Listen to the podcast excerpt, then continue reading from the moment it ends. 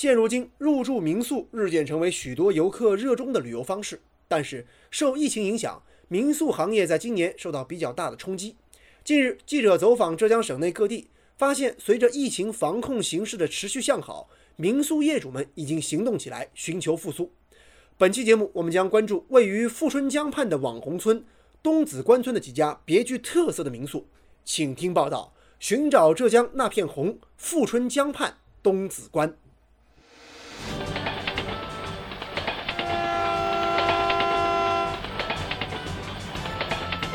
关注社会，关注政府，关注百姓，民生新干线。听众朋友，你们好，欢迎收听今天的节目，我是子文。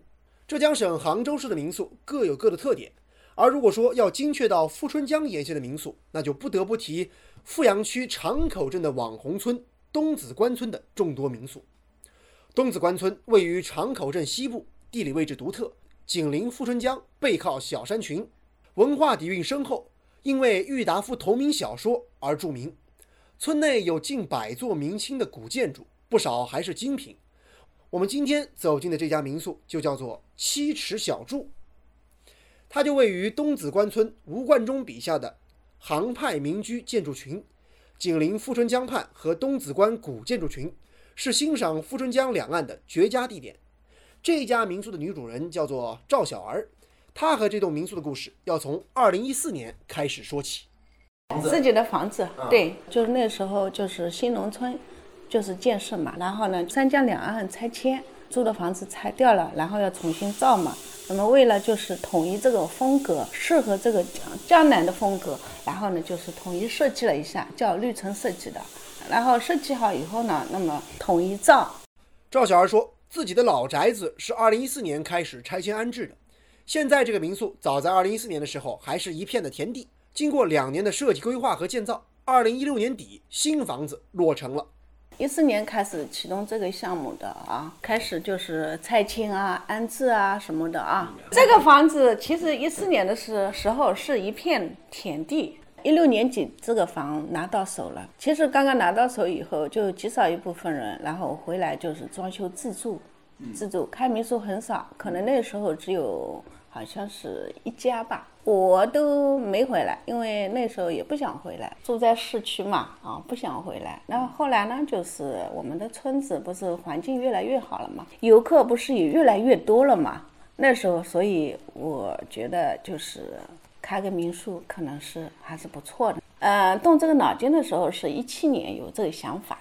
七尺小树，白墙黛瓦，古木苍苍，流水假山池沼琉璃，打造出一个清新脱俗的杭派民宿。内部设计简洁现代，色彩多以白色、蓝色为主，木质家具和茶艺无一不体现着主人的一番精巧的构思。赵小儿说：“也正是因为这栋民宿，他自己的生活也彻底的被改变了。原本的他在杭州市富阳区从事财务工作。一九年底，我把其他的所有工作都辞掉了，然后专心的来做这个民宿，因为我享受这样的生活嘛。所以我待住在这里，我市区都不太去，没住过，去了就回来的，当晚就回来的。七尺小树目前一共有五间房间，容量不算大。”但是，如果是一大家子亲戚朋友一块儿来住的话，也足够了。总共我的不算五个房间，五个客房。就是满员的话，可以住多少人呢？嗯，十个左右吧。节假日的话，房间数不够。其实像我们这个民宿呢，就是有这么一个缺点，节假日嘛不够啊，就是老是打电话进来，只有四五个房间啊。那平常呢，可能会有点那个，因为平常这种像疫情缘故，像。嗯，现在的话呢，慢慢恢复也是恢复了啊，但是也没有那么快，因为工作日的话毕竟少嘛啊，一般都是星期五、星期六出来的比较多。说起客人入住的话题，女主人赵小儿坦言，疫情来了，影响确实不小。疫情的话，那影响还是有的，像过年的就客人就是住到年三十嘛，然后接下去的全部回掉了，二月份全部满，二月、三月基本上都满的。但是你都退了？全部退掉了。我是满的，对对对，还有一个还打电话来，我说不接了。不过赵小二也表示，既然民宿是自己家的，就没有什么租金压力。就算疫情期间入住率受到影响，他也没有很担心。甚至还和很多客人成了好朋友。呃，这些客人来也是蛮聊得来的，都大家也反正就像朋友一样。而且我这边的话呢，呃，客人住了以后啊，而且他还会介绍新的客人给我来，我觉得感觉很好嘛，然后会介绍。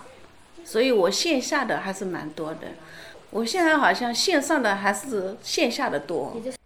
赵小儿告诉记者，现在预定他民宿的往往是一大家子人，整栋都包下来，这样其实性价比也更加的高。我们现在的话是两千五，两千五。对，呃，厨房啊什么都都给他用嘛。对啊。啊，然后呃，客厅里不是可以那个呃唱唱歌啊、打打牌啊，这些我们都不另外收费的呀，全部就是整幢都给他们。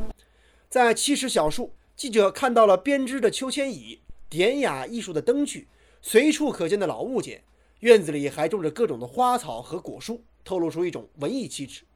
仅有的五间客房依次取名为芳草、兰泽、春见、陆河、流萤，文艺之中处处透露着小巧精致。至于为什么要给整个民宿取这个名字呢？女主人说，灵感来自于《诗经·晨风·横门》。其实就是那个嘛，因为那个《诗经》里面就横木之下可以七尺，然后我再找了一下，再翻译了一下这个七尺啊，停留休息嘛，哎呦，跟我的民宿开民宿好像很搭的啊，就是叫朋友们叫大家停下来休息啊。其实这家充满了慢生活气息的民宿也有忙碌的时候。女主人赵小儿说，最近常有媒体来采访或者拍摄综艺节目。嗯，这里民宿有好多电视台来过，呃，浙江卫视那个二十四节气，淘宝直播啊什么也都来过，都到我们这边来拍过。直播就是我们这边村里的，这像我们家民宿啊，还有那个，比如说我们这边的特产。那天拍摄那几天也都是下雨天嘛，哎，哦，我家里真的成三四天啊，哇！全部拍摄不是好多机器嘛，哇，好多人嘛！我家里反正楼上楼下都是他们，我都是整整个一个拍摄组都在这里嘛。七尺小树民宿内设有会议厅、K 歌、书吧、茶吧等各种不同特点的多功能厅，可以进行相关的休闲活动。民宿周边还可以进行企业团建、户外观影、水塘垂钓、骑行、漫步、田园漫步，甚至游泳。还有采摘果蔬等等体验活动，给人的感觉就是，当你走进了东子关村，就与慢生活结下了不解之缘。挖掘新闻真相，探究新闻本质，民生新干线。继续来关注杭州市富阳区网红村东子关村的民宿。东子关村里有一大片田野。四五月份满是油菜花，到了七八月份呢，就是一片片绿油油的稻田。十月份左右，游客可以看到一片金黄的稻谷。而我们接下来要走进的蓝苑民宿，就坐落在东子关美丽的水墨杭派建筑群当中。杭派新居由绿城设计大师孟凡浩设计，这家民宿内是全中式的装饰。民宿主人王国荣告诉记者，自家的民宿放眼整个村子，那都算得上是大户型。我是住房困难户，我要造房子，我的地基也有，我呃也有的，就是那个村口那个停车场那里，由由于村里统一征用了以后，把我安排在这里的。呃，首先统一规划，统一设计，统一建造，按实际实际的那个造价给我们的，我们付了一千三百七十二块一个平方。我这个最大的户型啊，三百三十四个平平方，我客房五，其实总共是五个房间，我自己住一个房子。蓝苑民宿的主人王国荣说：“原来自己是没打算开民宿的，但是随着村里环境的改善，游客的增多，他改变了想法。我是一一六年下半年拿到手的，我一七年装修好的，一一整年。什么时候民宿开始营业的？呃，我是一九年。东子关是一个名片了，新农村建设的一张金名片，应当讲起。新农村建设以来，就是从人的素质啦、环境啦，就是有目共睹的，就是讲。”就是很明显的，我们就是今年疫情啊，疫情期间，我们村里啊这么小小的一个村子，在册人口是两千个不到，捐款要六十多万钱，我捐了两千。说起房间的价格和疫情期间的经营是否受影响的话题，王国荣说啊，其实赚钱都是次要的，健康才是第一位的。如果平时有机会，他也很愿意给客人们展露一下自己的厨艺。最便宜的三百八，请定价；最贵的是五百八，一个五百八是一个亲子房，一个大一米八的一个大床，一个一米二的那个一个小小床的。其实我是擅长烧江鲜的，为什么呢？我在阜阳还有一个酒行开在酒庄开在那里。王国荣说：“这样的生活是自己在十年前从未敢想的。哎，我们就是为什么呢？我这个这个这个房子啊，已经在享享受那个我们共产党的红利了，已经。我们我讲这个这话，我们这么这么好的房子住在这里，在享受的，还有钱赚，是不是啊？或许是因为王国荣爽朗的性格和好人缘，在最近的一次乡贤大会当中，他被众多民宿主推选为东子关村民宿协会的会长。说起自己的这个新身份，他显得很谦虚。这个民宿协会呢，我们是去年。元旦的时候，村里的镇里有这么一想啊，为了大家就是统一的管理之下啊，大家抱团呢也是呢，我们在村成立那乡研会的那个基础上成立一个分分会队。而说起自己心中的小康生活，王国荣这样告诉记者：“小康呀，现在我可以讲，我很自豪的讲，我们东子关这个地方几户人家都是小康生活，有这么好的房子。”啊，有这么好的政策，你看我们都是，我们而且整个村子去是看好了，该硬化的硬化，该绿化的绿化，这是谁弄的？都是共产党弄的，政府弄的。现在什么东西都在政府在鼓励你做，帮助你做。我原来也比较是早的，我八七年就是承包的，我们村里面一百二十亩茶园，我承包的，一个人承包的。当初的时候，富阳县个人承包我最大，但是那个时候不成功，干了十二年。而且那个时候呢，一个呃那个茶厂本身的基础差，再一个机械化代替能力差。现在的话，你买农业机械，政府补贴你，你税收，你承包茶厂几亩以上补助你。挖掘新闻真相，探究新闻本质，民生新干线。继续回来，今天我们走进富春江畔的网红村东子关村，它是古代著名的水上关隘，存有不少颇有开发价值的历史古迹，比如说官船埠遗址、月石庙、古驿道等等。吴冠中笔下的水墨构造、网红杭派民居，传承了东子关古村落的恬静古韵之美，诗一般的生活。这里有着一千五百年以上被史书明确记载的历史。也是富春山居图实景地的重要组成部分。其实之前呢，我也是在找找一个地方。我当初设想是在作为一个交文化交流平台，但是我们富春山王公湾的富春山居图主要还是在我们富阳的境内一段。然后呢，就是富春山居图里面有古村落。那么现在如果要你要去在富春江边找到一个古村落，现在是很难很难。那么东子关的确是存在了这个基基础。说刚刚这番话的是东子关网红村的一家叫做水剑山民宿的民宿主，他是春江人，名字叫做金学伟。他告诉记者，以前自己从事的是文创工作，也经营过造纸的生意。以前我们是搞造纸的，然后现在造纸就是因为。省里面的杭州市那个全部要那个为了环保问题嘛，嗯，全部都是搬迁了嘛。那我们那边都拆拆光了，现在那边成为这富春湾那个开发区了，打造就是那个东滨江一样的。而之所以选择在东子关村经营水剑山民宿，也是一场机缘巧合。去年六月一号，我们富阳有一个每一年也举办的一个公望文化周，它主要是两岸啊，东东台湾。艺术的那个文化交流都是我在策划的这个事情，策划的就是两岸那个民宿民宿论坛，也是在这这里开这里开启落落户。那么后来就是六月一号过后呢，就台湾我很多老艺术家带他们到这里来，啊，有游览过后，他们感觉这个地方是比较有灵气的。正如金学伟所说，这里是典型江南人家的白墙黑瓦，参差错落在蓝天绿草之中，碧水青山之畔。温馨明快的室内设计和独具匠心的工艺摆设，处处彰显着他民宿的细心之处。沏茶一壶，无论是远眺远处的群山美景，还是专注于案榻之上，挥毫泼墨，幸福感油然而生。水波风起云涌，一舟独钓江上，令人心旷神怡。远处的山峦连绵起伏，近处的村庄一步一景，好一幅黄公望笔墨挥毫下的富春山居图。因为整个东子观察，它就是这个硬件也好，包括现在的航拍民居也好，都已经落地了。嗯，而且就是氛围很好。啊，在关键你要有软实力，就是这个文化。这文化是灵魂。嗯。啊，如果说这个文化衬托出来了，把东子观的原来的古古街东西都挖掘出来了。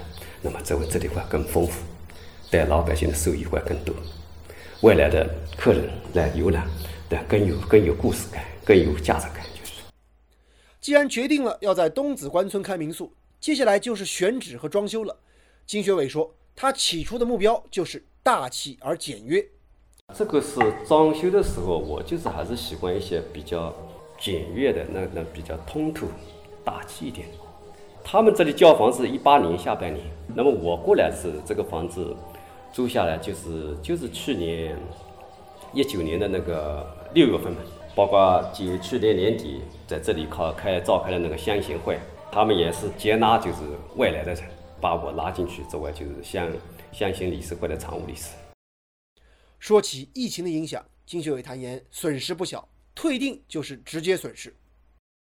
影响是肯定有，呃，我是去年因为那个呃禅口镇领导很重视，他们也就是帮我相关的就是说一些程序比较直通的，就是说，嗯，那么就是我在要求我在国庆节就是把它开出来，刚刚开始嘛，那么后来就是这个疫情的产生，其实我们在春节的时候，可能大部分的那个民宿都已经在就是基本上是预定好了，基本上是春节的基本上是。半个月，包括上海来的、江苏来的，那后来就是这个事情一出，那就没办法了。嗯，那我们就就是同客户沟通，同客人沟通，我们就该退退。但有些还要留在这里。他说，比方说他已经预付钱了，他就已经放着，啊，然后就他到时候如果说以后没事了，那么他再再过来，也是蛮多的。金学伟告诉记者，虽然压力不小，好在当地领导很重视。疫情前后也给他提供了很多的帮助和支持。旁边我们刚刚走了两家，他都是自己家的房子嘛，老宅子。对，他们是自己家。那这样的话，实际上您的经营压力会比他们要略大一些。肯定的，我起码一定是房租，房租是那个六万左右。几年？十年，十年。十年起租。哎，那肯定要十年。那按照目前的那个疫情影响嘛，就一些 就比较有压力一点。我是是四四间房，其中里面是一个大套房。在水剑山民宿的天井一侧，记者和金学伟边走边聊。这是您创作的空间。哎，创作的空间。嗯，要比较安静，这个地方很安静。是。所以能够静下去呢，有些湿度会。现在，比方说客人过来，就是他就是需要透透气。这里呢，在这里空旷一下。您这个天井也很好看。哎，这个天井这很自然，我就追求自然，回归自然。希望客人在这里感受着大自然的这种感感受，就是。在民宿前厅。记者看到了钢琴、吉他、非洲鼓等一排的乐器。金学伟说自己虽然擅长书画，但是乐器呢并不精通。这些乐器是自己的女儿提供的。他的女儿在杭州市富阳区经营着一家艺术培训学校，为了支持老爸的民宿，提供了不少的乐器。他就是这个放，因为有些客人过来这里啊，喜欢古筝啊，喜欢钢琴。他这个而且台湾人过来的话，他们也很喜欢敲。啊，这个是都是免费的，游客喜欢玩玩的，就是就喜欢来玩，就是。离开水剑山民宿，记者在东子关村里又转了转。村子紧挨着富春江，天气热的时候，可以在富春江上漂流、皮划艇等项目。江对面的营地有热气球、动力伞、攀爬等活动项目，喜欢冒险和刺激的游客也可以去体验。如果说玩累了，可以尝一下当地的江鲜。每年从七月份到次年的三月份是吃江鲜的绝好时间。当然，当地的土菜也有不少，比如南瓜粥、土鸡蛋。笋丝、米果等等，这些看似简单的餐食，却透露着最自然、本真的味道。挖掘新闻真相，探究新闻本质，民生新干线。今天的节目当中，我们介绍了杭州富春江畔的网红村东子关村里的几家别具特色的民宿，他们复工复产的故事。更多民宿行业复工复产的故事，我们下期节目将继续为您关注。今天的节目就到这里，我是子文，感谢大家收听今天的寻找浙江那片红”主题报道。下期节目我们再见。